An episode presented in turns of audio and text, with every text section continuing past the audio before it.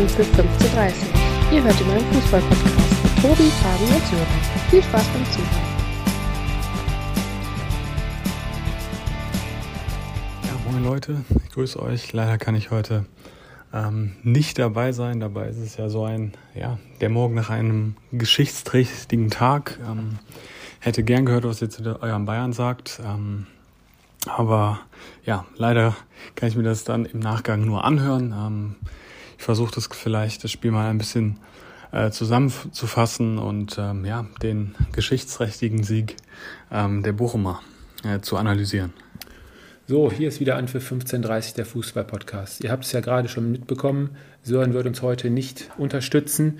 Die Nachricht habe ich heute Morgen bekommen. Ich weiß ja nicht, wie es euch geht. Fabi, du hast es ja auch gerade gehört. Sören hörte sich so ein bisschen so an, als ob er die ganze Nacht durchgesoffen hätte. Nach dem geschichtsträchtigen Spiel, was er gerade schon äh, vorab angesprochen hat.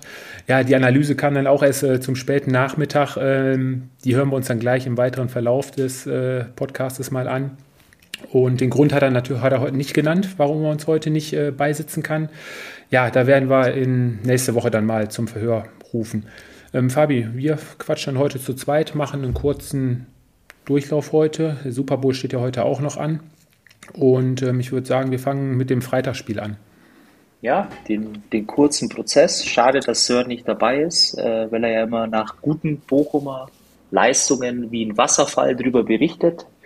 Bei eher weniger guten Spielen ist er ja immer recht schmallippig. Äh, deswegen schade, dass er heute nicht dabei ist, weil sonst hätten wir mit Sicherheit eine XXL-Folge hinbekommen.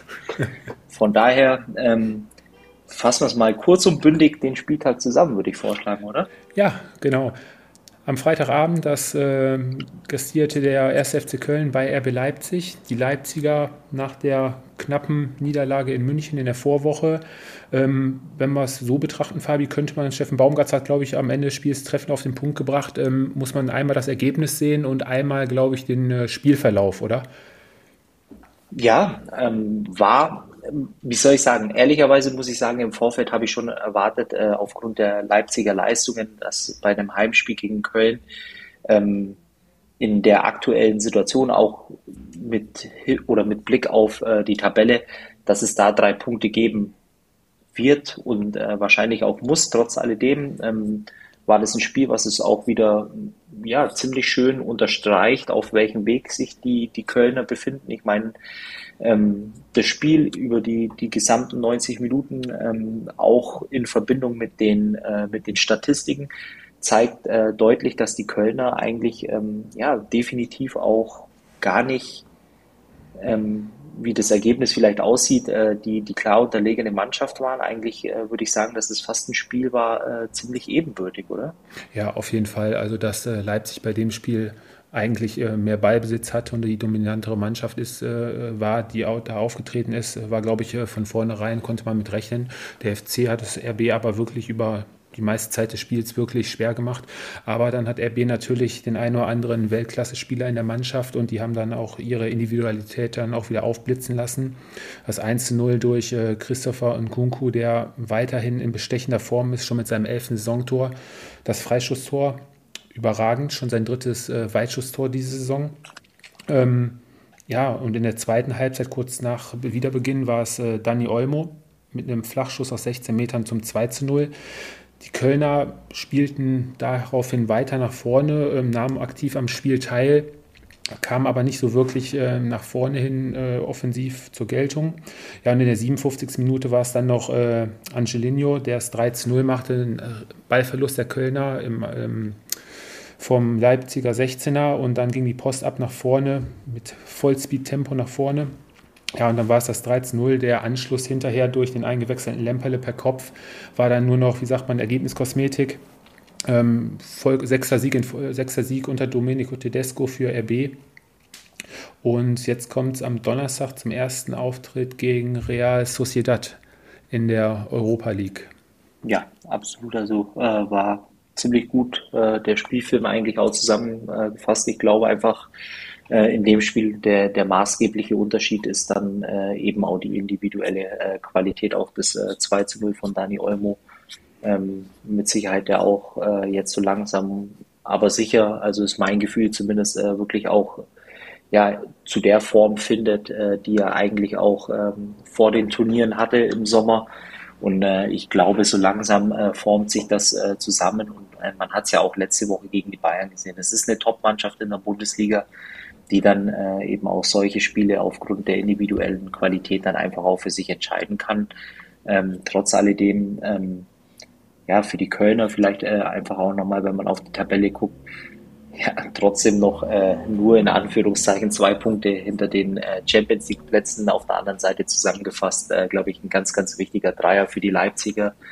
Ähm, ich möchte jetzt nicht zu viel vorwegnehmen, aber mit Sicherheit ähm, ja so langsam in die Riege ähm, rutschen in der Tabelle, äh, wo sie sich auch vor der Saison gesehen haben und ähm, ja bestätigen einfach den Aufwärtstrend der letzten Wochen. Ja, und ich glaube, die Handschrift von äh, Domenico Tedesco erkennt man wirklich schon seit Wochen, dass nicht nur noch mit Vollgas nach vorne gespielt wird äh, und auf Umschaltsituationen gespielt wird. Nein, da wird dann auch mal am Ball draufgetreten, ein paar Mal einfach äh, hinten gespielt, auch mehr auf Ballbesitz gesetzt.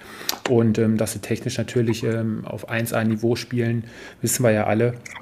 Mm, am Samstag im Studio von Sky hat es äh, Didi Hamann, hatten sie mal kurz gefragt, im Verhältnis äh, Nkunku, der momentan seiner Meinung nach, also ich sehe das auch in etwa so, mit zu den besten Spielern der Liga gehört, ähm, vom Marktwert her oder allgemein von der Wichtigkeit her schon eigentlich wichtiger als äh, Erling Haaland, oder?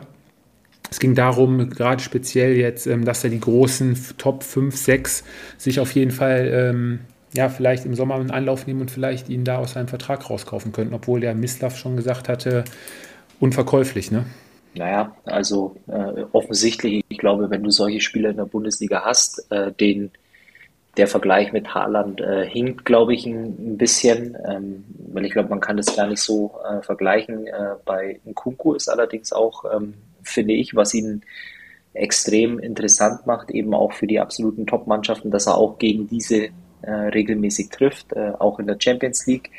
Und äh, ja, wenn man ihm beim Fußballspielen oder beim Kicken zuschaut, ähm, es ist eine, eine pure Freude, das muss man wirklich so sagen. Und äh, die Frage ist natürlich im Sommer dann, ähm, es gehören immer mehrere Parteien letztendlich äh, da dazu und inwiefern äh, sich in Kunku letztendlich auch nochmal vielleicht ein Jahr in Leipzig vorstellen könnte oder eher nicht. Und ähm, das wird noch im Sommer dann ein richtig heißes Thema, vor allem wenn die, wenn die Transfersummen dann wieder nach oben gehen.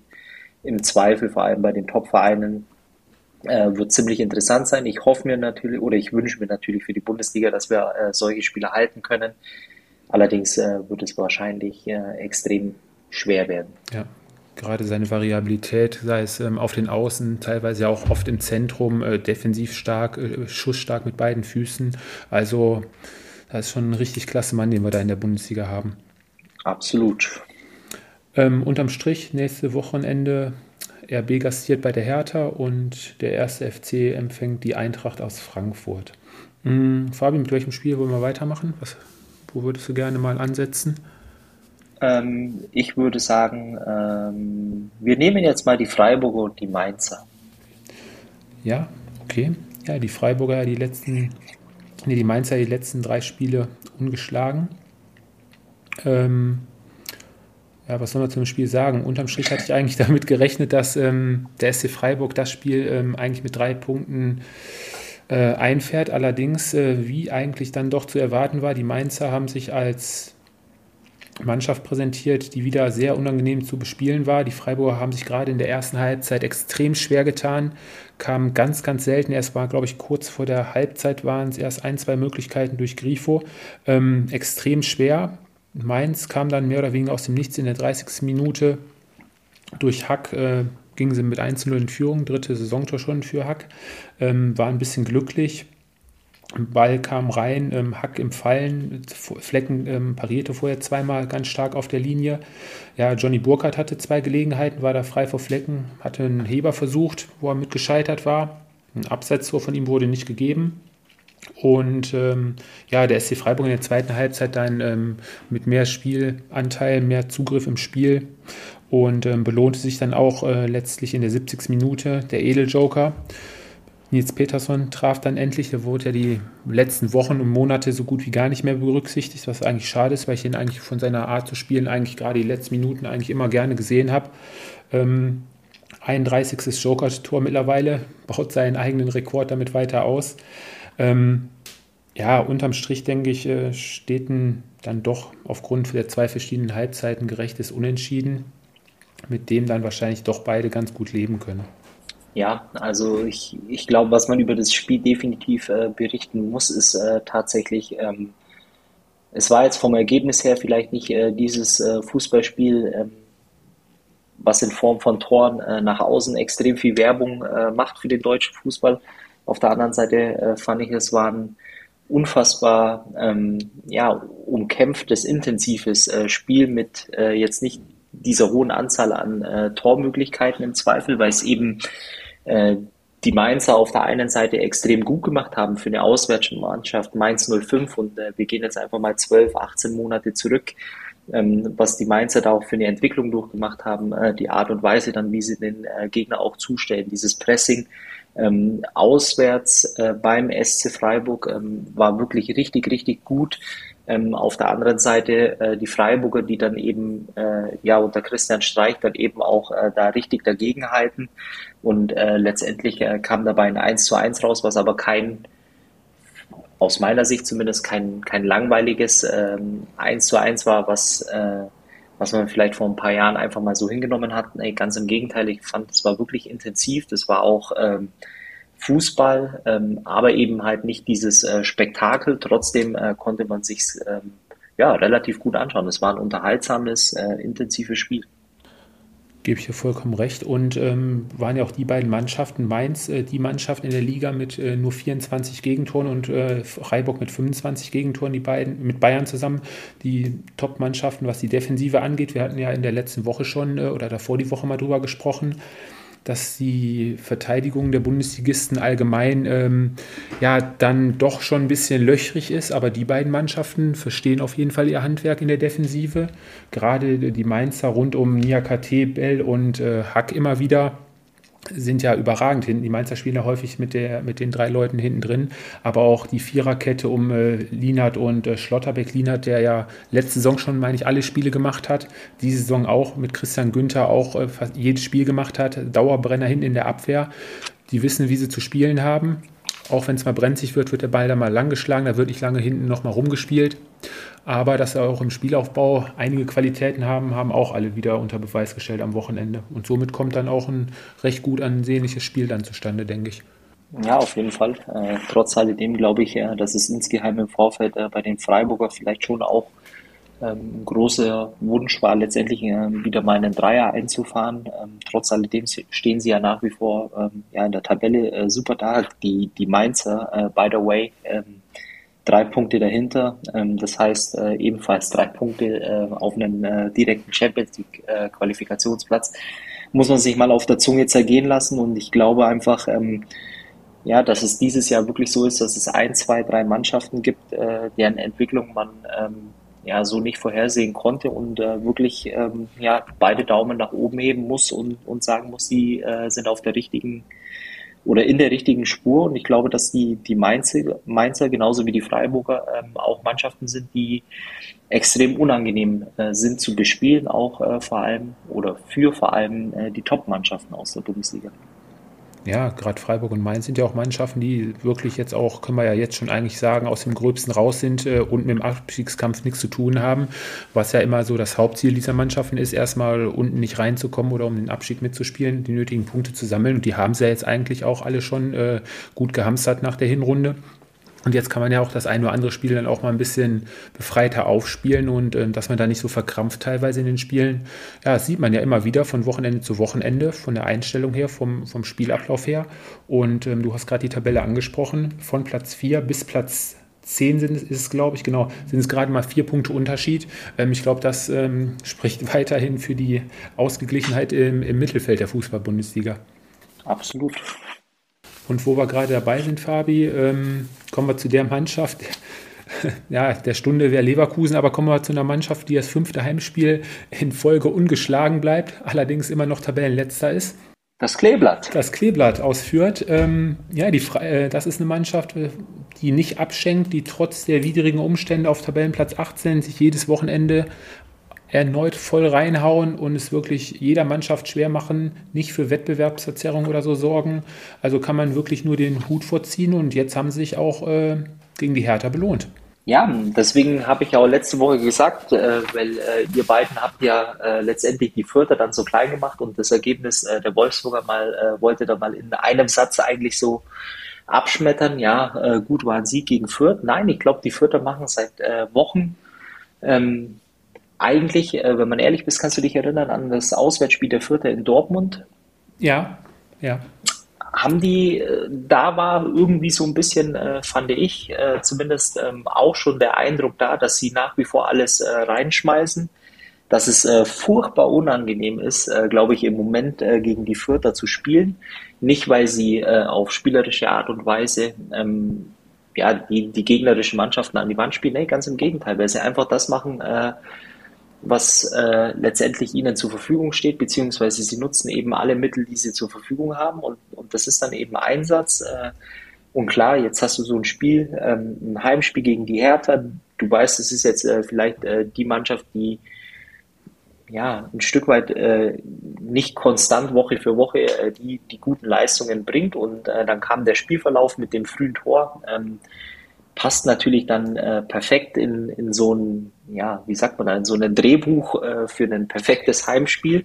Ja, und am Ende des Tages, ähm, ich weiß nicht, wie du siehst, ähm, aber es war ähm, nicht so, dass du das Gefühl hattest, äh, da spielt ein abgeschlagener Tabellenletzter äh, gegen ja, eine Mannschaft wie Hertha, die eigentlich irgendwo ins Mittelfeld der Bundesliga gehört, sondern das war wirklich ähm, ja, ähm, ein sehr, sehr starker Auftritt äh, der, der Fürther. Ja, gerade in der ersten Halbzeit, ähm, klar, fing natürlich super an fürs Kleeblatt mit der Führung nach 30 Sekunden durch Hogotta. Ähm, wie das Tor fällt, ähm, ist natürlich maximal unglücklich und ich glaube, so ein Tor fällt auch nur alle paar Jahre. War ja eine Art äh, Pressschlag kurz hinter der Mittellinie und wie dieser Ball dann es war auf keinen Fall als Pass gedacht, es sollte irgendwie nur ein Pressschlag werden. Ähm, ja, der Ball geht dann zwischen zwei Hertha-Verteidigern durch und ähm, da hatte Hogotta wohl, glaube ich, ein bisschen drauf spekuliert und läuft dann frei auf äh, Schwolo zu und äh, markiert dann das 1 zu 0. Ähm, Belfodil hatte dann ein paar Minuten später auch schon ähm, die Chance zum Ausgleich, aber der neue Torwart von Fürth, ähm, Linde, war da relativ reaktionsschnell und verhinderte den Ausgleich. Aber auch ähm, kurz danach ähm, hatte Kräuter Fürth auch noch die eine oder andere Möglichkeit aufs 2 und sogar aufs 3 zu 0 zu stellen, wo Hertha sich dann ähm, zumindest zur Halbzeit ähm, glücklich schätzen konnte dass es da äh, nur 1 zu 0 stand und sie mit 1 zu 0 in die Pause gegangen sind. In der zweiten Halbzeit war es wirklich ein offener Schlagabtausch.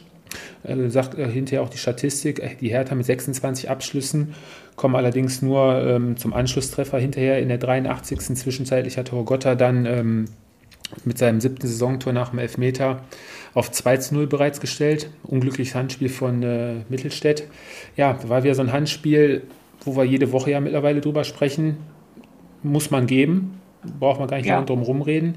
Ja. Ähm, ja, aber dass der ein oder andere Verteidiger, ich meine, es gibt den ein oder anderen guten Verteidiger auch in anderen Ligen, ist dann diese neue, wie sagt man, Pingu Pinguin-Haltung und watschelt dann so ein bisschen vor dem, vor dem Flankenden hin und her, aber dann sind die Hände halt hinterm Rücken. Sieht zwar blöd aus, aber so verhindere ich dann äh, zumindest die Flanke. Ne?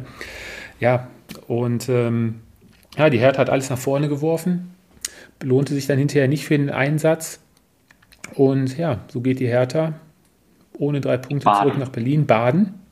Ja, und äh, bleibt weiterhin mitten im Abstiegskampf hängen. Absolut. Also wie gesagt, ich habe es ja schon ein paar Mal gesagt, ich glaube, äh, die eine oder andere Mannschaft, äh, die da eben hinten drin steckt, äh, rechnet wahrscheinlich insge insgeheim auch ähm, ja, mit diesen drei Punkten, die offensichtlich der Hertha auch richtig gut getan hätten, ähm, um es mal so auszudrücken, trotz alledem. Du darfst die Fürther eben auch niemals unterschätzen. Und der der Trend, äh, der zeigt definitiv äh, nach oben bei den Fürtern. Gut, jetzt nächste Woche haben sie mal eine richtige Herausforderung, äh, die Fürther, äh, treten nämlich auswärts äh, beim ja, großen FC Bayern an. Ähm, gibt natürlich leichteres. Äh, trotz alledem ist es, finde ich, als ähm, ja, Fan der Bundesliga auch schön, dass es wirklich auch die Fürther als Tabellenletzter, äh, so wie du es eben auch schon mal angedeutet hast, äh, nach wie vor bis zum 34. Spieltag alles geben und eben nichts abschenken. Ja, und letztendlich kann die Hertha ja, glaube ich, froh sein, dass die eine oder andere Mannschaft am Wochenende dann auch nicht gepunktet hat und es somit weiterhin sehr eng unten im Keller bleibt. Ähm, Fabi, nenn mal so aus dem Stehgreif raus die Mannschaft, die nach dem FC Bayern die zweitmeisten Abschlüsse der Liga hat. Welche Mannschaft wird dir da so als erstes einfallen? Ich hätte jetzt, äh, also wenn du jetzt äh, so fragst, äh, dann, dann wäre es offensichtlich. Normalerweise hätte ich jetzt gesagt Leverkusen, Dortmund. Mhm. Ähm, aber wahrscheinlich ist es irgendeine Überraschung. Es ist eine Mannschaft, die wir eigentlich auch die ganze Saison schon deutlich weiter oben erwartet hätten. Ähm, Borussia Mönchengladbach. 321 Abschlüsse nach den Bayern, die zweitmeisten. Ähm, ja, und am Wochenende sind von diesen Abschlüssen, haben sie dreimal Tor getroffen, gewinnen am Ende 3-2 gegen den FCA. Ja, hatten bereits vier Pleiten zu Hause hintereinander erlitten. Gott sei Dank ist es nicht zur fünften gekommen. Ähm, nach dem Unentschieden letzte Woche in Bielefeld ähm, eine weitere Steigerung der Borussia. Spielerisch nach vorne im offensiven Bereich ähm, deutlich verbessert, wieder mit deutlich mehr Spielfreude, besseren Kombinationen nach vorne, ähm, einem schönen, schönen 1 zu 0, schön rausgespielt nach einer Flanke vom Player auf äh, den Kopf von Kone, der frei im Fünfer zum Kopfball kommt. Das 1 zu 0. Und ähm, ja, die Gladbacher auch in der zweiten Halbzeit die bessere Mannschaft. Wie gesagt, spielerisch deutlich verbessert. Hofer macht das 2 zu 0 nach einem schönen Doppelpass über die linke Seite mit äh, Benzibaini und Kone. Und äh, Flanke auf den Elfmeterpunkt, wo Jonas Hofmann dann äh, trocken abzieht zum 2 zu 0. Der FCA steckte allerdings nicht auf, ähm, kam auch immer wieder zu guten Abschlüssen. Jago verkürzte dann. Und ähm, ja, kurz Zeit später war es dann wieder Benze Baini, der ja jetzt auch wieder seit drei Wochen, glaube ich, zurück ist vom äh, Afrika Cup. Ähm, merkt man deutlich, dass da die linke Seite auf jeden Fall wieder deutlich aktiver ist. Ähm, ja, der macht nach einer Neujahrsflanke das 3 zu 1, kommt da frei zum Kopfball vor André Hahn. Und wer auch wieder getroffen hat, oder das erste Mal seit langer Zeit für den FCA, war Finn Bogerson. Macht dann den Anschlusstreffer zum 3-2. Ähm, alles in allem ein grundsolider Auftritt der Gladbacher, die jetzt, glaube ich, wieder in der Spur sind. Zumindest jetzt die letzten beiden Spiele vier Punkte geholt, haben sich ein bisschen Luft verschafft im Abstiegskampf, jetzt mit 26 Punkten auf Platz 13. Ähm, ja, und der FCA bisschen unglücklich vielleicht, ein bisschen, bisschen mehr Glück hinten raus, vielleicht noch einen Ausgleich gemacht. Allerdings ähm, sind jetzt alle Spieler wieder fit, sodass die nächsten Wochen auf jeden Fall mit dem FCA wahrscheinlich zu rechnen sein wird. Ja, also auf jeden Fall äh, ziemlich gut zusammengefasst, äh, was ähm, ich hervorheben wollen würde. Also es war auf jeden Fall, glaube ich, in Summe ein verdienter Sieg für die Gladbacher. Zum Glück. Ähm, weil ich glaube, ähm, es war elementar wichtig auch, äh, dass die Gladbacher äh, in einem Heimspiel mal wieder drei Punkte einfahren äh, bei der Tabellenkonstellation. Ich glaube einfach, ähm, ja, dass es äh, ja dann für die Gladbacher auch äh, so ein, ja, ein bisschen so ein, ein Wendepunkt auch sein kann, äh, weil du jetzt hast äh, nächste Woche ja auch ähm, mit dem Auswärtsspiel in Dortmund einen richtigen Brocken äh, vor der Brust. Deswegen war es ganz, ganz wichtig, eben die Augsburger auch zu Hause zu schlagen. Ähm, auf der anderen Seite ähm, möchte ich aber auch definitiv erwähnen, ich glaube, die Augsburger, die haben kein schlechtes Auswärtsspiel gemacht. Ähm, es war, glaube ich, auch äh, so, ja, bis zu dem Anschlusstreffer war es an sich eigentlich ein recht munteres Spielchen, äh, würde ich jetzt mal sagen. Äh, war sehr unterhaltsam, also, ja.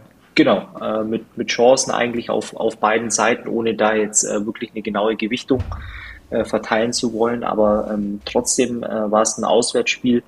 Ähm, der Augsburger, was man jetzt nicht, äh, und ich kann mich erinnern, dass wir ähm, oft schon äh, uns gewundert haben über die Auftritte der Augsburger. In dem Fall ähm, war es wirklich ein munteres äh, Spielchen und, und am Ende mit einem verdienten Sieger Gladbach, äh, die den Sieg einfach auch äh, benötigt haben, dringend in der Tabelle. Ja. Ja, du hast gerade ja gesagt, die Augsburger selbst nach dem 3-1 äh, nicht den Kopf hängen lassen, weiter äh, nach vorne gespielt, äh, die Chancen gesucht und ähm, ja, von der Einstellung her deutlich verbessert im Gegensatz zu den letzten Wochen. Und ähm, ja, der FCA scheint wieder so ein bisschen, wie sagt man, Blut geleckt zu haben und ähm, hat dann in der nächsten Woche den SC Freiburg zu Hause zu Gast, was mit Sicherheit auch kein einfaches Spiel für den FCA werden wird. Aber mit der Einstellung gerade hin äh, in, in, der Offensive haben sie jetzt wieder deutlich mehr Möglichkeiten. Und wenn der FCA sein frühes Pressing, wie jetzt auch oft gegen Gladbach äh, praktiziert, ähm, auf die Platte bringt, ja, immer wieder schön hinter die Kette gekommen. Haben sie ja auch die abschlussstarken Spieler, dann, wenn Finn Bogerson, Niederlechner wirklich dann alle mal wieder zur hundertprozentigen Form kommen, denke ich, ist der FCA, was den Kader angeht, äh, der einen oder anderen Mannschaft zumindest im Abstiegskampf ähm, überlegen. Ähm, kommen wir zu einer Mannschaft, Fabi, die für die Sören eigentlich die letzten Wochen immer zuständig gewesen ist. Ähm, der VfL Wolfsburg, zweiter Sieg in Serie, auch Luft verschafft im Abstiegskampf, Platz 12. Ähm, das war, glaube ich, so ein Spiel, wo die Eintracht am Ende des Spiels da steht und sich fragt, warum haben wir heute verloren und haben nicht zumindest einen Punkt mitgenommen, oder? Ja, ähm, vor allem, äh, das war, wenn ich es jetzt richtig im Kopf habe, kannst du mich gerne äh, korrigieren, wenn ich falsch bin, aber es müsste die dritte Niederlage in Folge gewesen sein, oder? Ja, dritte Heimniederlage am Stück. Mhm. Genau. Ähm, und äh, was bei dem Spiel wirklich auffällig war, war die Fehlerquote, äh, allerdings auf beiden Seiten. Wenn ich äh, ja, das war irgendwie ähm, ja auch ein Stück weit äh, ganz komisch anzuschauen, weil äh, eigentlich auch äh, von beiden Mannschaften äh, wirklich eine ja, Reaktion ein Stück weit. Äh, die Frankfurter spielen zu Hause, hatten sich dann äh, über Wochen über Wochen dann wieder mit in Form von fleißig Punkte sammeln nach oben an die internationalen Plätze herangerobbt. Auf der anderen Seite ähm, ja, dann wieder federn gelassen. Dann die Wolfsburger letzte Woche mit einem brutal wichtigen Sieg gegen die, die Fürther, die dann einfach äh, auch wieder in der Bringschuld waren. Ähm, also es war eigentlich ein Spiel, wo ich äh, letzte Woche schon angedeutet habe, dass ich äh, mich darauf eigentlich freue, weil es sind äh, zwei Mannschaften, die ja ein Stück weit jetzt irgendwo dafür sorgen müssen, äh, ein gewisses Momentum äh, zu erzeugen, um dann doch irgendwie vielleicht noch äh, irgendwas zu realisieren in Form von den gesteckten Zielen, nämlich internationaler Wettbewerb. Und wenn man auch auf die Tabelle schaut, es sind noch zwölf Spiele.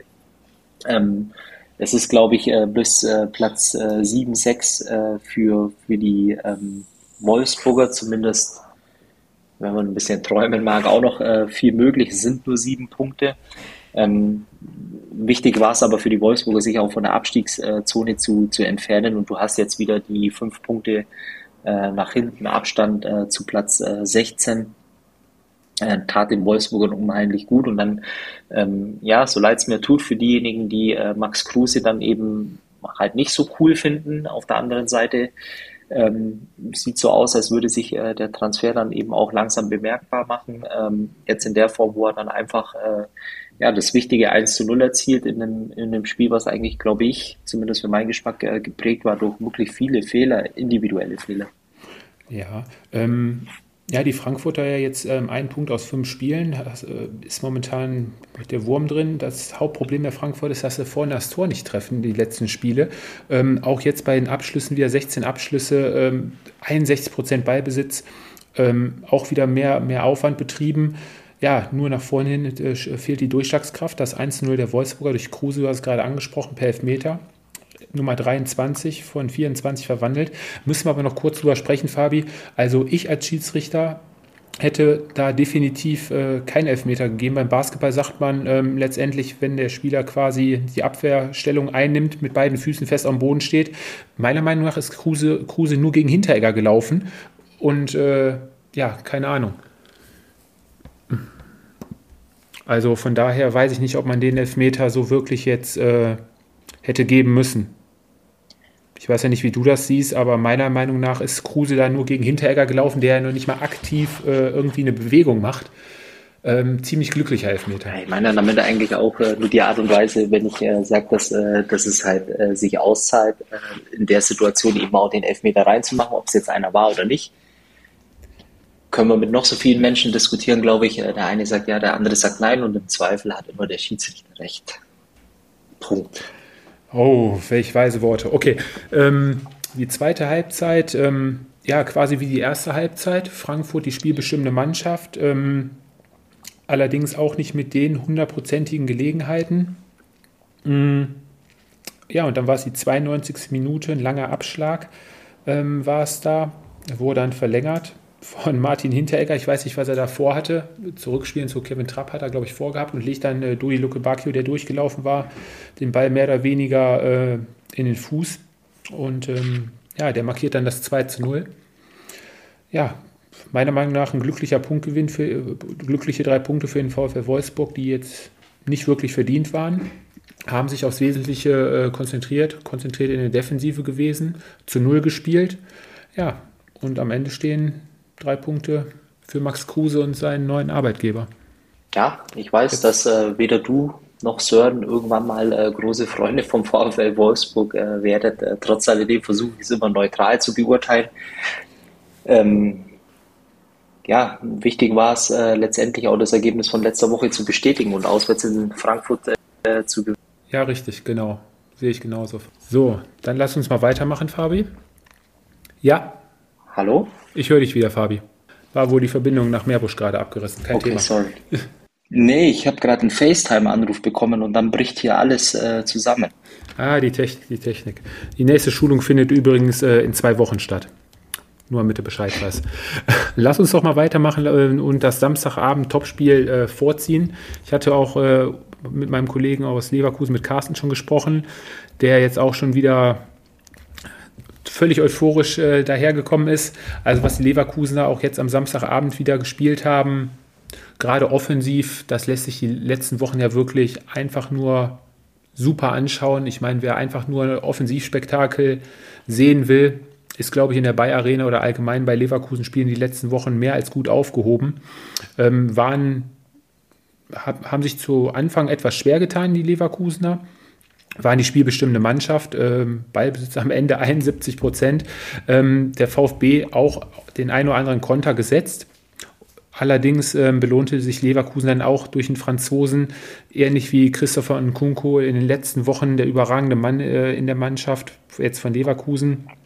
Diaby macht dann ein Dribbling kurz vom 16er, wird das erste Mal geblockt und setzt sich dann gegen vier Stuttgarter, die mehr oder weniger alle dann vor ihm niederknien, äh, durch und schlänzt den Ball dann zur 1-0 verdienten 1-0 Pausenführung äh, in die Maschen. Ähm, ja, zweite Halbzeit. Auf einmal guter Start des VfB, ein Konter über die linke Seite über Fürich. Der steckt durch durch äh, den, neuen, den Neuzugang auf Thomas, der aus Portugal kam. Und der trifft aus Spitzenwinkel zum etwas überraschenden 1-1. Allerdings, äh, ja, nur zwei Minuten später, die Stuttgarter freuten sich gerade noch über den Ausgleich, ähm, war es Adli, Adli nach einem schönen Freischuss von Demirbay aus dem Halbfeld. Ähm, den Freischuss kann man mit Sicherheit auch deutlich besser verteidigen. War relativ kurz getreten und ähm, ja, Adli nimmt da mit richtig Schwung, äh, Schwung auf, trifft den Ball perfekt äh, und der Ball geht äh, Richtung langen Pfosten und schlägt dann da zum 2 zu 1 ein.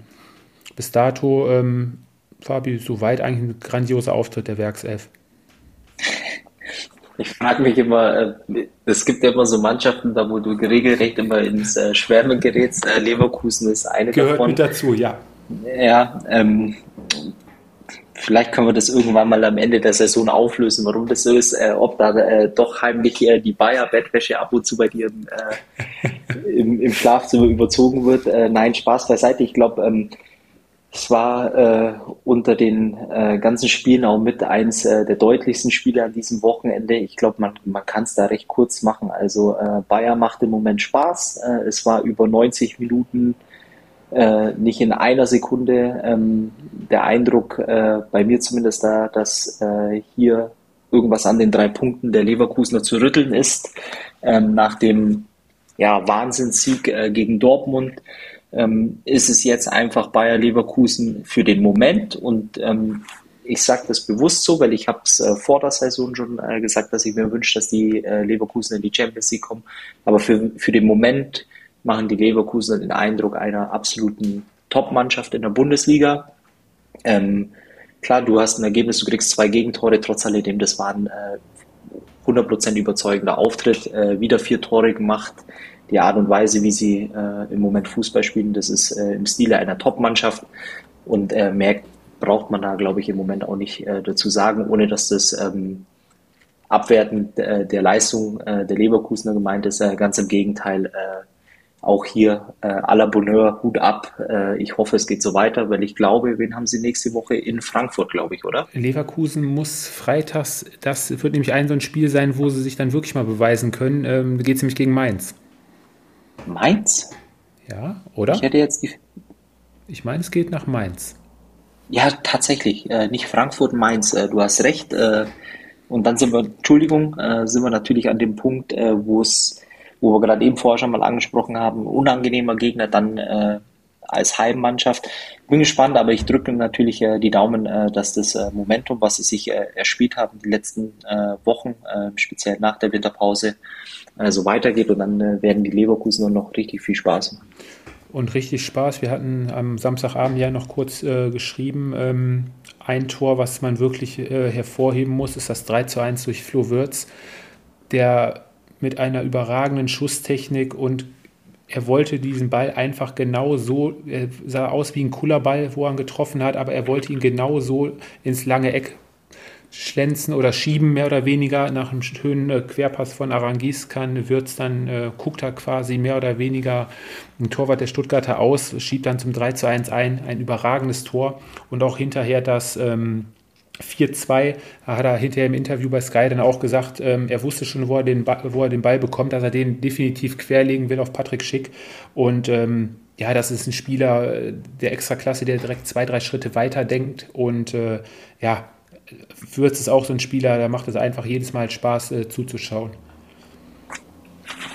Also auch Weltklasse. Da werden wir im nächsten Jahr. Da kann also, ja, oder?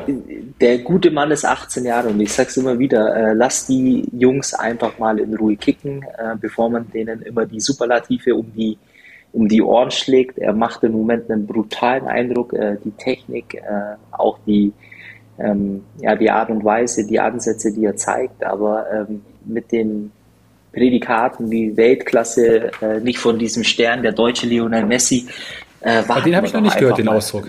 Nee, aber da, da, da warten wir einfach äh, noch. Äh, ich gönn's den Leverkusenern äh, wirklich tatsächlich von Herzen.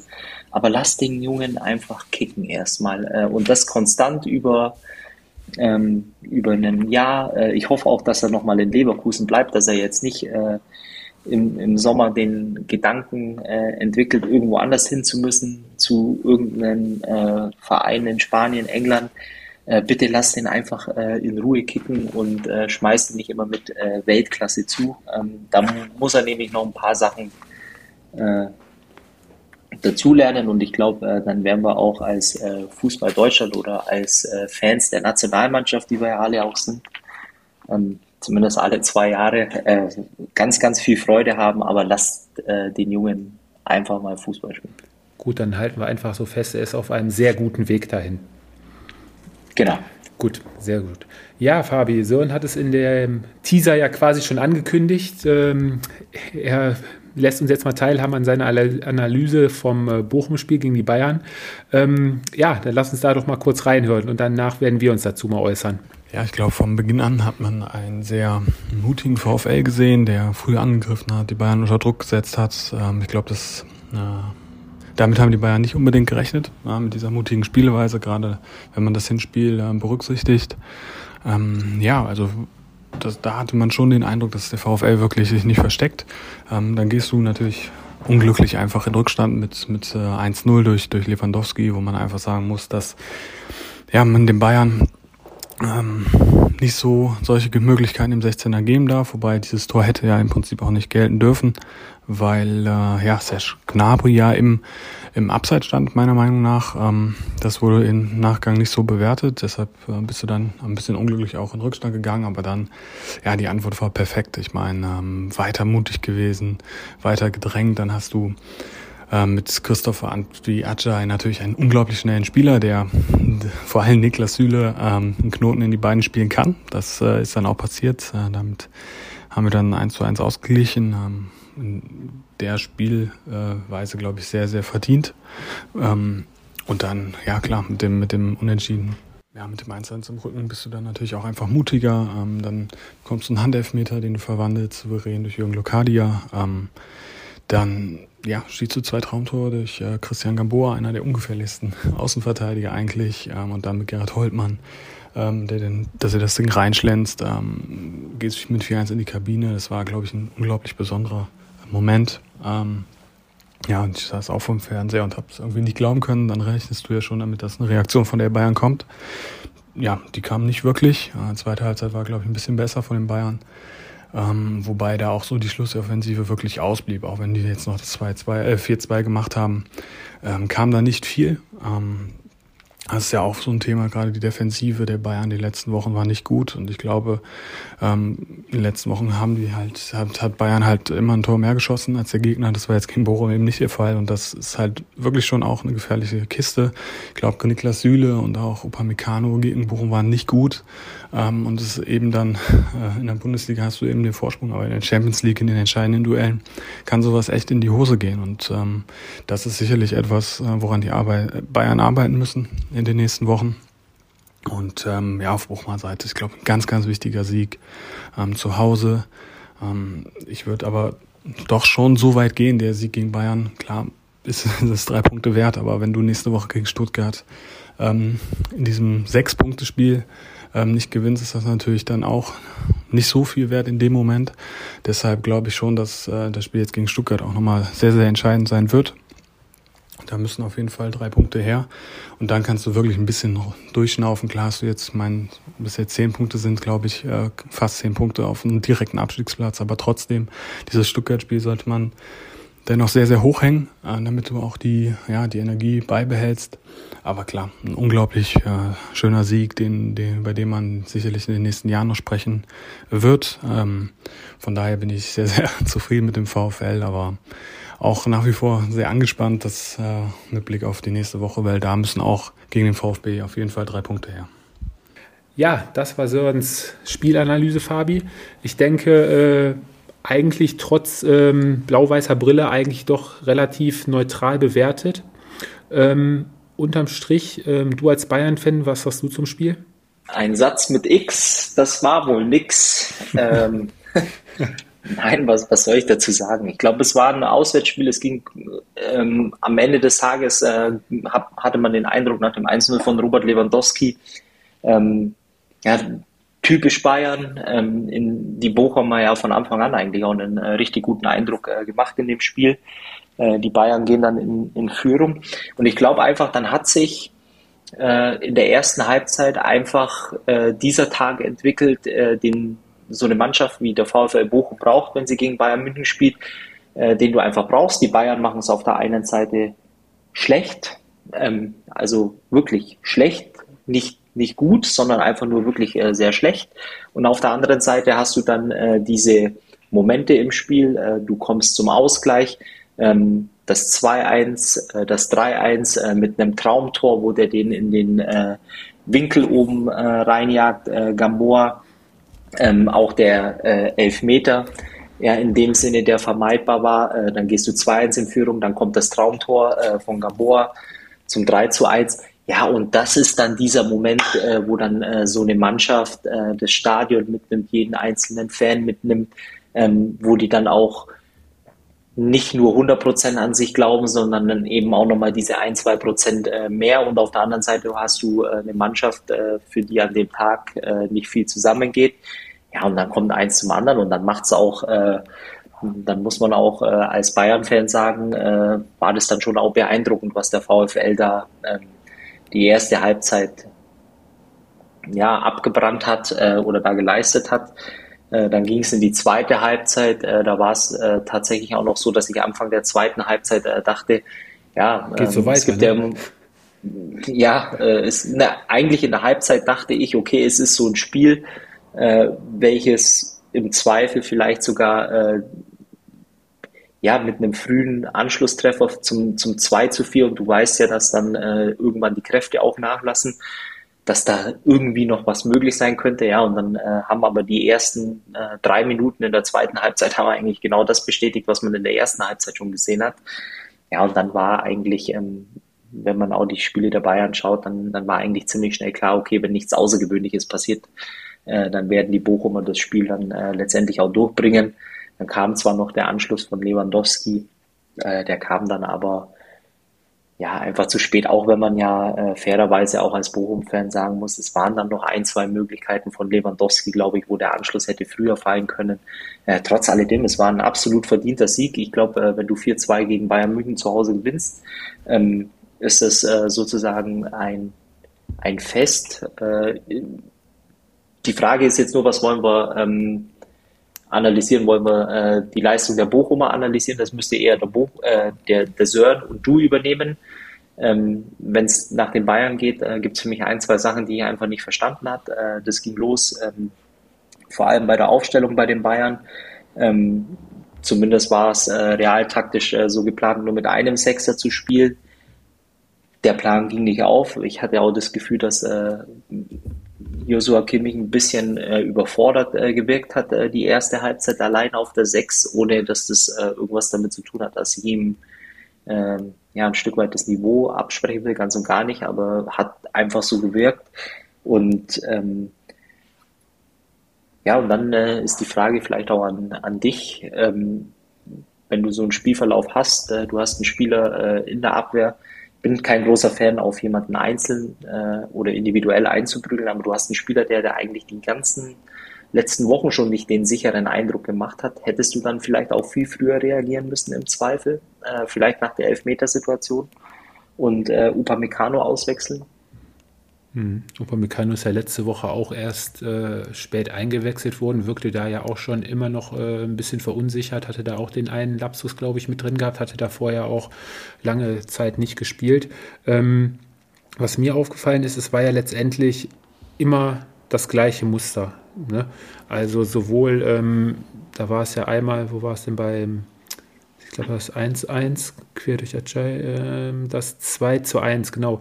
Da zieht äh, Luca Dia, der der einzige Bochumer Stürmer war, ähm, lässt sich bis zur Mittellinie fallen, ähm, lässt, nimmt den Ball da an auf Höhe der Mittellinie und liegt dann links raus auf äh, Gerrit Holtmann. Da ist die erste Sache, wo war äh, Pavard und dann geht Holtmann ins Laufduell gegen, ich meine, es war Upamecano, ne? Mhm. Und ähm, ja, legt dann den Ball dann hinterher quer beziehungsweise wollte dann reinflanken und da kommt der Upamecano auch nur so gerade eben noch hinterher, wo er dann das Handspiel macht und auch ähm, das 3 zu 1 über Gamboa über die rechte Seite, wo sie sich da wirklich ähm, mit einer Hacke und einem Tunnel vorweg äh, da wirklich wie eine Kreisligamannschaft äh, ziemlich dämlich anstellen, sage ich jetzt mal. Da, da halte ich mal kurz am Trikot oder setze mal das Foulspiel. Aber so einfach äh, vorgeführt zu werden, da tut dann schon wirklich weh. Und ähm, ja, zu einem Überfluss dann ja noch das 4 zu 1 durch Holtmann. War auch ganz schlecht verteidigt. Äh, ist es, für mich war es ähm, ziemlich ungewohnt, diese, diese Abstimmungsprobleme äh, hinten in der Abwehr und auch die ungenauen Zuspiele häufig. Haben sich ja oft auch äh, die zweiten, nachdem sie den Ballverlust hatten, sind sie nicht auf die zweiten Bälle gegangen, beziehungsweise sind gar nicht äh, in, in, die Zweikämpfe gekommen für die zweiten Bälle. Da war Bochum deutlich präsenter, hat die meisten auch gewonnen. Und ähm, ja, der Zugriff auf, aufs Spiel hat einfach gefehlt. Ne?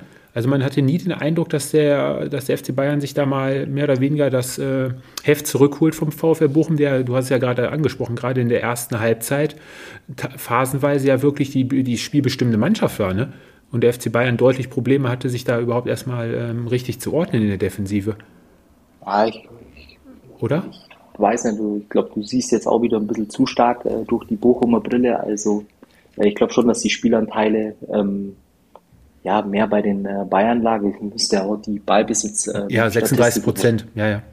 Ja, also das äh, drückt wohl schon aus, äh, dass die, die Spielanteile mehr auf Bayern Seite war. Und, und das ist das, was ich am Anfang schon gesagt habe. Ich glaube einfach, das Problem in dem Spiel war äh, dann eben auch in der ersten Halbzeit äh, ja offensichtlich äh, natürlich, wo es 4-1 steht, äh, glaube ich, eben die taktische Ausrichtung weil ich halt einfach glaube, dass du mit einem zweiten Sechser, äh, Sechser dann eben auch ein bisschen mehr Stabilität in der, in der Defensive hast. Und ähm, das ist, glaube ich, auch einer der Gründe gewesen, äh, warum es da von der Zuordnung teilweise dann auch eben äh, nicht so 100% gepasst hat.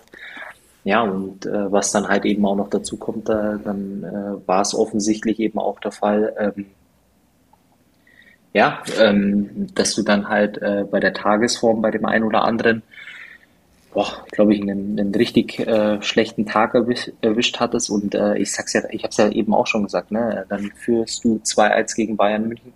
Und ja, die, dieser ganze Vorgang äh, bei dem 3-1 äh, ist ja eigentlich schon Wahnsinn für sich. Dass der den dann aber noch oben so in den Knick reinbringt, äh, dann muss halt auch alles passen. Äh, Wahrscheinlichkeit 1,7 Prozent. Ja, äh, sagt glaube ich alles. ähm, und dann äh, hast du das 3-1, ja, und, und, und dann äh, ist letztendlich alles auf dem richtigen Weg, äh, zumindest auf, aus Bochumer Sicht. Und ähm, ja, äh, auf der anderen Seite gebe ich dir schon recht. Ähm, du darfst dich äh, in einem äh, als Bayern München vor allem auch nicht in, in dem Spiel so vorführen lassen, äh, teilweise in der Defensive. Ähm, ja, aber dass jetzt äh, die Bochumer die spielbestimmende Mannschaft waren, äh, das sehe ich dann in dem Fall äh, dann doch anders. Ähm, noch eine Sache, die ich jetzt mal ansprechen wollte und deine Meinung dazu hören wollte, Fabi. Ähm, würdest du mir zustimmen, dass ähm, der FC Bayern das Problem hat, dass zu viele Spieler zu, also mehr Offensivdenken haben als defensiv.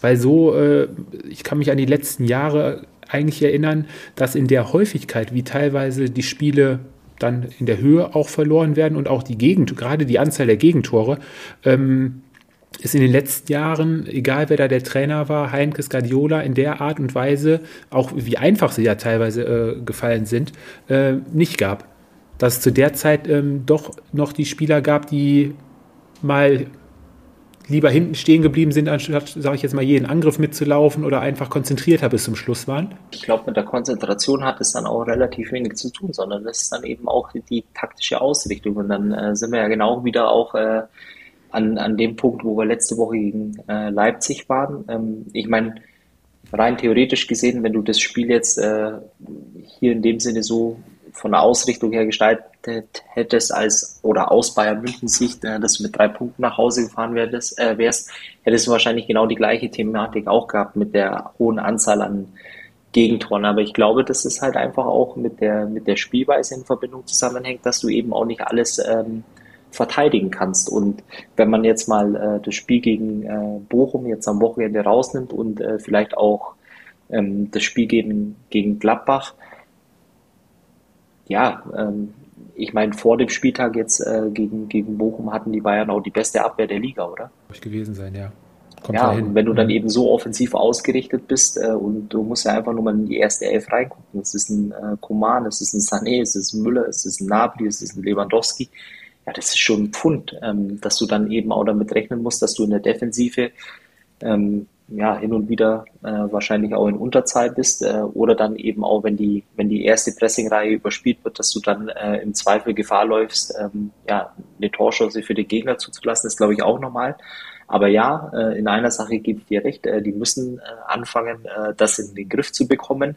Allerdings glaube ich auch, ähm, dass man das Spiel jetzt am Samstag auch nicht ähm, als ja, Maßstab äh, dafür nehmen sollte, um äh, letztendlich die internationalen Aussichten der Bayern äh, irgendwo in Frage zu stellen. Weil ich glaube, das ist dann ein Champions League-Spiel, ist dann auch nochmal von der taktischen Ausrichtung, von der Aufstellung, realtaktisch, ähm, glaube ich, auch nochmal was komplett anderes als ein Bundesligaspiel, äh, in dem Fall jetzt am Wochenende gegen VfL Bochum. Ja, denke ich auch. Und die erste Gelegenheit, das äh, zu beweisen, haben ja denn die Bayern am, ich weiß gar nicht, wann spielen sie, am Dienstag, nee, Mittwoch spielen sie, ne? oder? Dienstag? Mittwoch? Dienstag, oder? Dienstag, genau. In, in Salzburg war es, ja? Ja, fast ein Derby. Fast ein Derby, ein paar Kilometer nur Mittwoch. entfernt, kurze Anreise. Mittwoch ist es doch. Genau. Ähm, ja, dann lass uns doch zum Sonntag springen. Am heutigen Sonntagnachmittag gelang dem BVB dann die ja, Wiedergutmachung nach der deutlichen Klatsche letzten Sonntag. Ähm, ja, unterm Strich ein guter Auftritt des BVBs, eine Reaktion gezeigt, ähm, Gewinn letztendlich verdient. 3-0 bei Union Berlin hatte ich auch eigentlich ähm, deutlich schwerer erwartet, aber von Beginn an eigentlich die Dortmunder gerade in der ersten Halbzeit dann doch schon die spielbestimmte Mannschaft mit mehr Ballbesitz, ähm, haben sich Union gut zurechtgelegt und äh, sind dann auch verdient innerhalb von kürzester Zeit in der 18. und äh, 26. Minute durch Marco Reus, der seinen 6. und 7. Saisontreffer markiert hat, äh, verdient in Führung gegangen. Ähm, zweite Halbzeit plätscherte so ein bisschen dahin. Da verfiel Dortmund wieder so ein bisschen in die letzten Wochen, wo es ein bisschen entspannter angegangen sind. Da kam Union dann ein bisschen mal auf. Ähm, ja, allerdings dann das 13-0 durch äh, Guerrero was ein bisschen glücklich war, mehr oder weniger aus dem Nichts. Anni Lute sah da auch ein bisschen unglücklich aus. Bellingham kratzt den Ball dann noch so gerade eben von der Linie, bringt ihn vor, vor das Tor und da spitzelt dann Guerrero das äh, 3-0 rein. Da war die Sache eigentlich soweit äh, durch. Der Anschlusstreffer durch Mühlwald wurde dann in der 73. Minute zurückgenommen, weil ja, ein Foulspiel äh, wohl stattgefunden hat, bin ich auch der Meinung, hätte man nicht pfeifen müssen. Ich weiß nicht, wie du das äh, siehst, die Situation. Ja, aber am Ende gewinnt der BVB, nimmt drei Punkte mit aus Berlin und ich denke, das war eine gute Antwort auf letzte Woche. Mats Hummels war wieder mit hinten drin. War eine Szene im Spiel, da war es, glaube ich, stand es noch drei, stand schon 3 zu 0. Da hatte Julian Brandt, glaube ich, einen Stellungsfehler oder einen Ballverlust. Und nachdem der Ball dann geklärt war, ist Mats Hummels dann auch erstmal zu ihm hin und hat ihm da ein paar Takte gesagt. Also ich glaube, äh, da war jemand ziemlich motiviert und äh, wusste auch, wo er gewisse Leute dann auch nochmal äh, ansprechen muss in gewissen Situationen. Ja, nächste Woche, du hast es ja auch vorhin schon angesprochen, kommt es dann zu Hause zum Duell gegen Borussia Mönchengladbach. Und das ist ja ein Duell, was die letzten Jahre ja auch das äh, ein oder andere Torspektakel mit sich gebracht hat. Ja, vielleicht einfach nur auch noch äh, meine Einschätzung zum Spiel, weil du hast es ja jetzt auch gerade wieder ähm, ja, relativ runtergespielt, so ein Auswärtsspiel. Ich glaube, äh, die Unioner sind äh, auch relativ heimstark. Ich glaube, es ist auch keine Mannschaft, wo du auswärts äh, gerne antrittst. Es gibt für mich äh, zwei Sachen hier bei dem Spiel. Also zum einen machen mir die Unioner ehrlicherweise ein bisschen Sorgen, ähm, auch mit dem Auftritt letzte Woche in Augsburg beim 0 zu 2. Ja. Ähm, macht im Moment ehrlicherweise keinen guten Eindruck. Ähm, Heute war, wobei man sagen muss, heute die ersten ja, paar Minuten dachte ich so, oh ja, ähm, okay, äh, geschüttelt. Ähm, Top-Mannschaft äh, zu Gast. Äh, die äh, zeigen jetzt wieder ein bisschen äh, so dieses äh, gewohnte Bild der Unioner, was man so hat. Also abwarten, äh, schnelle Umschaltmomente, clever spielen, ähm, trotzdem auch im richtigen Moment immer da sein. Und eigentlich kam dann ja so ab Minute zehn ähm, ja, war es dann äh, ein Spiel von einer, von einer Top-Mannschaft, äh, die das Spiel dann einfach äh, übernommen hat oder das Heft des Handelns übernommen hat und dann wirklich auch äh, souverän und gut äh, letztendlich den, den Auswärtssieg dann eingefahren hat. Äh, Doppelpack von äh, Marco Reus. Ich glaube auch speziell nach dem Spiel letzte Woche war es auch gar nicht so einfach, in das Spiel reinzukommen. Äh, hat ein paar Minuten gedauert, aber dann war schon sehr, sehr äh, souveräner Auftritt. Ähm, 3 zu 0 in Berlin bei der Un oder bei Union 3 zu 0 ist schon auch ähm, ja definitiv äh, ja zu erwähnen, dass man da auch den, den Hut von äh, ziehen kann. War, glaube ich, auch für die Dortmunder ganz, ganz wichtig. Äh, vor allem auch im, im Hinblick jetzt eben auch ähm, auf die, die nächsten Wochen ähm, weil ich ja auch gesagt habe, äh, du spielst jetzt Europa League, äh, klar, wenn du dann aber irgendwann in der Bundesliga 9 äh, vielleicht dann irgendwann noch mehr Punkte hinter den Bayern hinterherlaufen musst, dann ist es unfassbar schwer, letztendlich die Spannung zu halten und ähm, von daher war das wirklich äh, eine gute Reaktion oder eine, eine sehr, sehr gute äh, Reaktion auf die Niederlage gegen Leverkusen letzte Woche. Ja, glaube ich, äh, auch wichtig gewesen, dass Marco Rose ähm, auf eine Doppelsechs gesetzt hatte. Ähm, Witzel hat er ja mit reingenommen für Hazard. Und der hat dann ja auf der Doppelsechs mit äh, Bellingham gespielt. Ich glaube, das hatte, war auch äh, ein guter Schachzug von ihm, um wieder ein bisschen mehr Stabilität gerade in die löchrige Abwehr ähm, bzw. Defensive zu bringen. Und ähm, gerade auch hinten Mats Hummels hat auch wieder mit seiner Ruhe heute das Spiel schön aufgebaut, äh, haben nicht viel zugelassen. Ähm, und äh, ja, erster Sieg von Borussia Dortmund bei Union Berlin. Zuvor hatten sie da zwei Niederlagen kassiert. Und die Dortmunder ja auch erst die zweite Mannschaft nach Bayern München, die dieses Jahr überhaupt äh, an der alten Försterei gepunktet hat. Ne? Absolut. Ja, und dann, Fabi, kommen wir zu der Mannschaft, die die letzten drei Wochen jeweils verloren hat. Aber sie sind zurück, haben heute wieder, jetzt muss ich aufpassen, dass ich nicht wieder mit Superlativen um mich schlage, aber von Minute 1 an wirklich Arminia Bielefeld hergespielt, waren gerade in der ersten Halbzeit drückend überlegen, wirklich viele, viele Chancen, ähm, gehen in der 21. Minute durch Benjamin Hübner äh, in Führung, schönes Kopfballtor. Ähm, Rüther in der zweiten Halbzeit, auch nach einer schönen Flanke, kommt er frei im 5-Meter-Raum, kann den Ball noch mit der Brust annehmen und verwandelt dann eiskalt im Fallen in den Winkel. Zwischenzeitlich waren aber noch genug Chancen für, wer war es, Jonas Dabur und äh, waren noch zwei, drei andere, die da auch schon auf, auf Baumgartner noch die auf 2-3-0 hätten stellen können vor der Halbzeit. Ähm, Bielefeld kam in der zweiten Halbzeit ein, zweimal zu, zu guten Abschlüssen. Aber alles in allem hatte die TSG das Glück, dass Bielefeld da nicht getroffen hat zwischenzeitlich. Ließen zu viel liegen in der 85. Minute, hatte Baumgartner den bis dato schon äh, 23. Torabschluss, äh, was glaube ich auch die Überlegenheit der TSG bei dem Spiel äh, widerspiegelt. Ja, die letzten Wochen haben sie das Tor nicht getroffen, wir hatten da auch schon viele Abschlüsse und äh, ja, bei dem Spiel haben sie endlich mal das Tor getroffen. Die Bielefelder nach zuvor sechs ungeschlagenen Spielen trifft es jetzt auch mal wieder mit einer Niederlage. Nee, fünf, glaube ich, waren es. Auch mal wieder. Aber ja, die TSG jetzt wieder auf einem Champions League Platz. Und unterm Strich ein völlig verdienter Sieg. Nie gefährdet gewesen. Sind sie nicht auf einem Champions League Platz, sondern sie sind auf Platz 5, aber punktgleich mit Platz 4. Dann war es schon so. Siehst du? Gut. Dann war es schon so. Also dann spielen sie jetzt aktuell, würden sie Europa League spielen. Ja. Ähm, ja, die, die Frage, was ich mir stelle, jetzt mal unabhängig äh, von, von dem Spiel, das war äh, ja ein mega verdienter äh, Sieg 2 zu 0 von, von Hoffenheim gegen äh, Bielefeld. War aber, glaube ich, auch äh, nach den letzten Wochen auch ein Stück weit jetzt äh, einfach wieder an der Zeit für die Hoffenheimer drei Punkte einzusammeln. Ähm, für mich verrückt, äh, weil wir ja jetzt eigentlich mehr oder weniger am Ende sind wenn ich mir so die Tabelle anschaue, ähm, gefühlt ja eben auch so ein bisschen Schneckenrennen um die internationalen Plätze eigentlich von Mannschaften, die ja in unterschiedlichen Phasen der Saison wirklich auch äh, mal eine ganze Reihe an äh, nicht gewonnenen Spielen nacheinander hatten, äh, bei den Hoffenheimern, ähm, dann die Freiburger, die seit Wochen äh, eigentlich es nicht mehr schafften, äh, drei Punkte zu sammeln, die Unioner, die gerade im Moment keinen guten Eindruck äh, machen.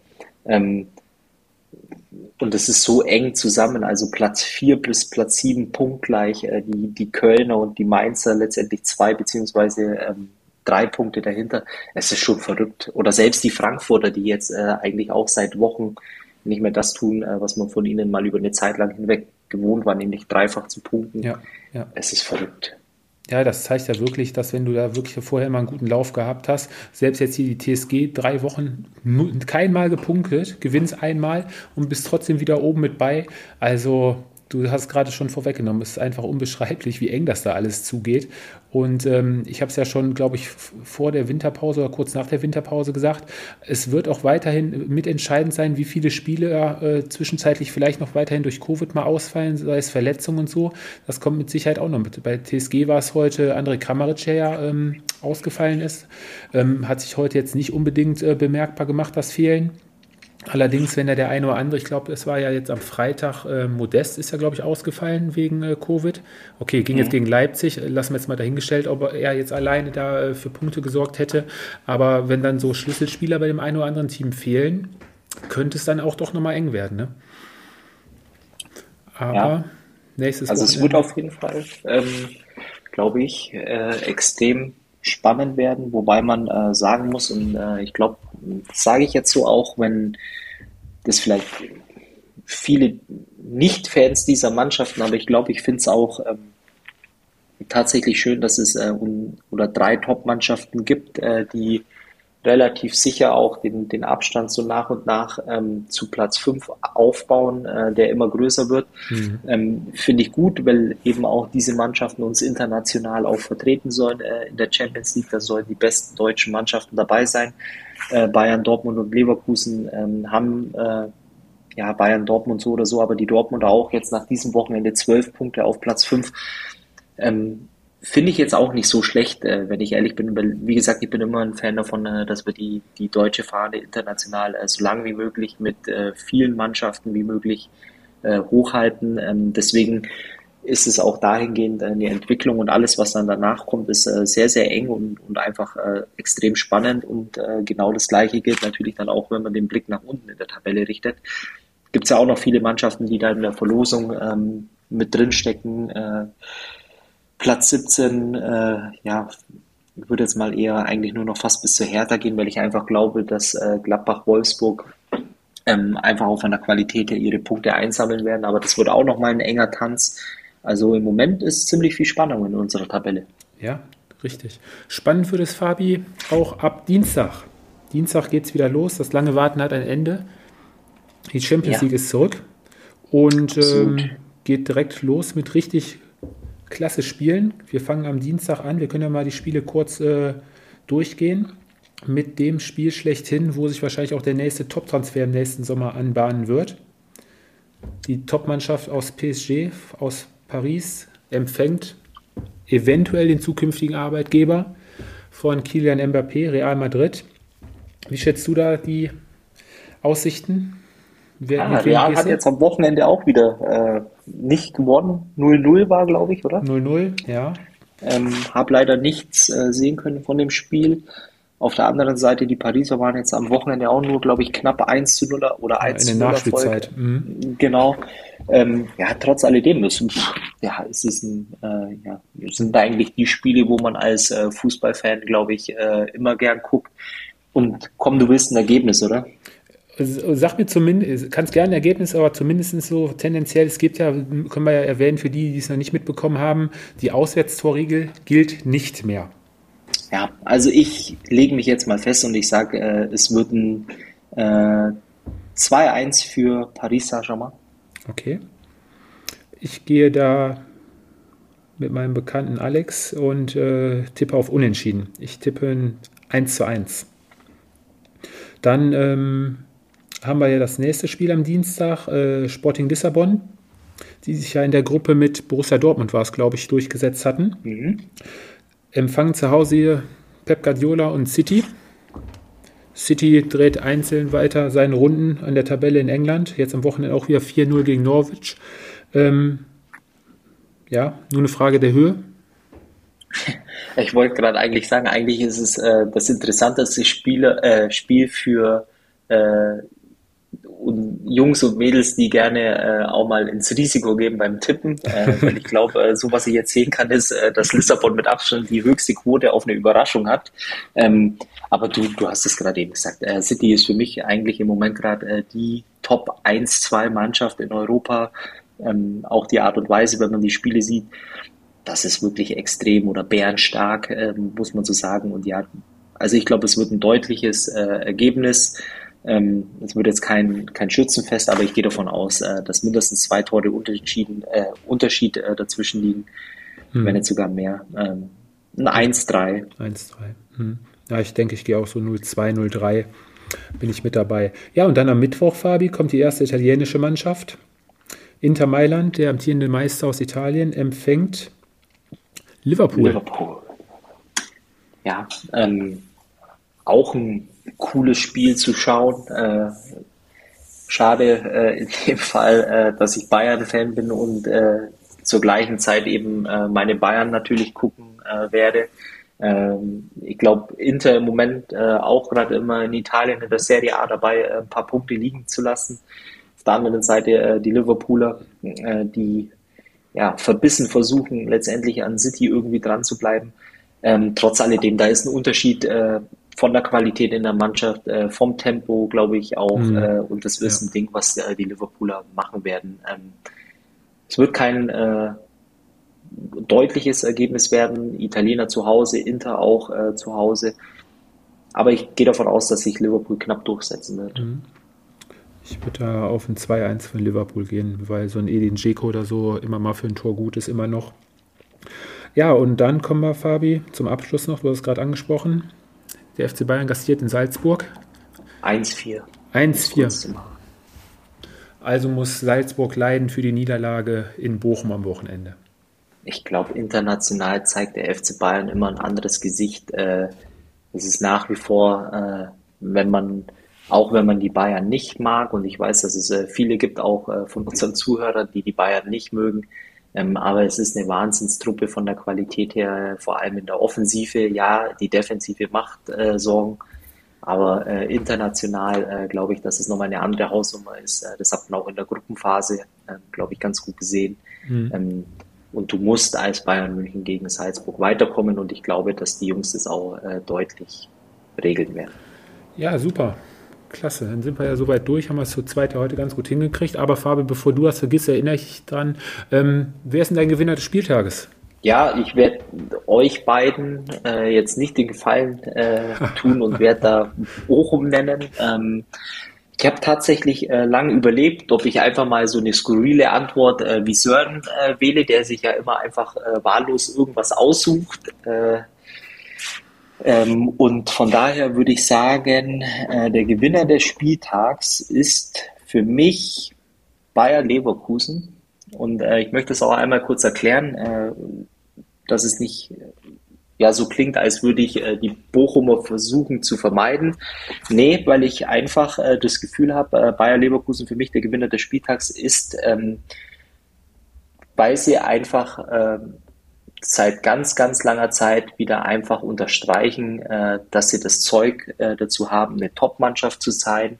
Ähm, nach so einem Spiel in Dortmund, nach einem überragenden Spiel, dann einfach auch mal in einem ähm, Folgespiel die Woche darauf einfach auch eine Mannschaft über 90 Minuten so zu dominieren, äh, wie es äh, ja ähm, wie es eine Top-Mannschaft Top eigentlich macht, ja. äh, genau okay. und eben auch die fußballerische äh, Klasse und die Art und Weise, wie sie im Moment Fußball spielen. Daher Bayer Leverkusen. Okay, ja, ähm, ich nehme das für Sören mal vorweg. Ähm, ich glaube, alles andere außer Bochum wäre jetzt, glaube ich, äh, hätte Sören jetzt nicht genannt. Ähm, ja, Jahrhundertspiel abgeliefert und ähm, wahrscheinlich immer noch nicht komplett nüchtern. Nochmal schöne Grüße an Sören, den wir ja hoffentlich ja nächste Woche hier wieder begrüßen können. Und ähm, mein Gewinner des Spieltages ist, man muss ja dann auch mal die Mannschaften von unten mal wieder so ein bisschen aufpäppeln, ist Borussia Mönchengladbach. Weiterhin nach dem 1:1 letzte Woche in Bielefeld, auch diese Woche mit ansteigender Form, kommen wieder so langsam wieder in den Trott, wie man es eigentlich erwartet hat und eigentlich auch davor die Jahre gekannt hat. Sah schon über weite Strecken ganz gut aus, dass da noch viel Luft nach oben ist, braucht man nicht drüber reden. Aber ich denke, vielleicht haben die Gladbach jetzt den Ernst der Lage erfasst und begriffen und ähm, werden jetzt die nächsten Wochen mal konstant ihre Leistung abrufen, zu der sie imstande sind, diese auch zu leisten. Ja, das wäre mein Gewinner des Spieltages gewesen. Fabi, zum Abschluss, TV-Tipp für heute Abend, glaube ich, brauche ich auch nicht vorwegnehmen. Heute ist Super Bowl. Favorit für heute für dich? Los Angeles. Los Angeles. Äh, ist der Favorit, allerdings äh, sind wir nach wie vor beim Fußball und ich glaube, äh, dass heute ähm, in der Primera Division äh, müsste noch ein ziemlich interessantes Spiel eigentlich äh, sein, nämlich Barca gegen Espanyol, oder? Ah, stimmt, Derby. Um äh, 21 Uhr, deswegen äh, jeder, der gern äh, ja, Fußball aus dem Süden Europas äh, guckt, äh, Barca ja allgemein interessant durch die ganzen Wintertransfers. Ähm, glaube ich, äh, dass ich mir jetzt auf jeden Fall noch ein paar Minuten ähm, das hat das, das ist deine Hausaufgabe für nächste Woche, wie sich das Derby äh, in Barcelona nennt. Die haben bestimmt einen Namen dafür, oder? Derby Barcelona oder die haben bestimmt irgendwas Bestimmtes. Okay, jetzt hast du mit Spanien angefangen. Ich werde dann bis zum Super Bowl, bis da die gleiche Übertragung anfängt, werde ich mir noch das Topspiel aus Italien anschauen. Atalanta Bergamo als Vierter, als Fünfter gegen den Tabellenvierten Juventus Turin, die die letzten Wochen auch sich langsam wieder in die oberen Ränge rangepirscht haben. Und mal schauen, wer da dann die besseren Spiele sehen wird, Fabi. Ja, und äh, wir wissen ja nicht, äh, warum Sören verhindert ist. Das würde er nächste Woche aufklären. Vielleicht äh, schaut er ja so, ja, verrückt wie er manchmal ist, ähm, einfach das Topspiel in Frankreich, nämlich Metz gegen Marseille. Vielleicht ist das ja der Grund, warum er sich um die heutige Sendung drückt. Äh, mal gucken. Ja, wer weiß das schon beim Sören, ob er gerade irgendwo in irgendwelchen Restaurants sich äh, rumtreibt und wieder auch ein bisschen auf Foodblogger macht. Wir wissen es nicht. Wir lassen uns überraschen. wir wissen es nicht, aber ihr könnt ihm folgen bei TripAdvisor. Wir finden seinen Username bis zum nächsten Mal. Genau, das machen wir. Super, Fabi. Alles klar. In diesem Sinne. Super. Schönen Abend. Bis dann. Ciao, ciao. Ciao. Das war Anpfiff 1530, euer Fußball-Podcast mit Tobi, Fabi und Sören. Bis zum nächsten Mal.